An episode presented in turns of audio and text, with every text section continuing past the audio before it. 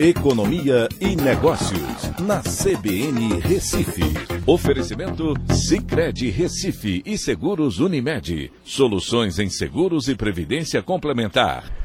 Olá, amigos, tudo bem? No podcast de hoje eu vou falar sobre. O arcabouço fiscal foi finalmente apresentado né, e ele traz uma mudança nas regras né, que vem em substituição ao teto de gastos que nós tínhamos antigamente. Né, agora, é, o, o novo arcabouço, ele na realidade não prevê um teto de gastos, e sim um acompanhamento dos gastos de acordo com as receitas né, que o, o país vem a ter em determinado ano. Certo? Essa regra ela é crível e factível? Aparentemente sim, né, porque o mercado, pelo menos até agora, reagiu de forma positiva com a bolsa subindo e com o dólar caindo. Enfim, pelo menos temos um pouco mais de previsibilidade agora.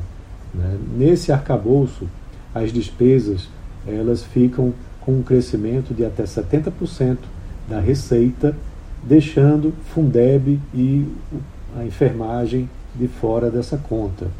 Mas não prevê redução de gastos, pelo contrário, prevê elevação de gastos que vai acompanhar a elevação das receitas, certo? E essa elevação das receitas, conforme ficou bastante claro né, na entrevista do próprio Fernando Haddad, ela deve vir em boa parte pela elevação da arrecadação, a elevação de tributos e também a inclusão de novos impostos, talvez até impostos sobre riqueza, sobre dividendos, né, que vão é, fazer parte agora.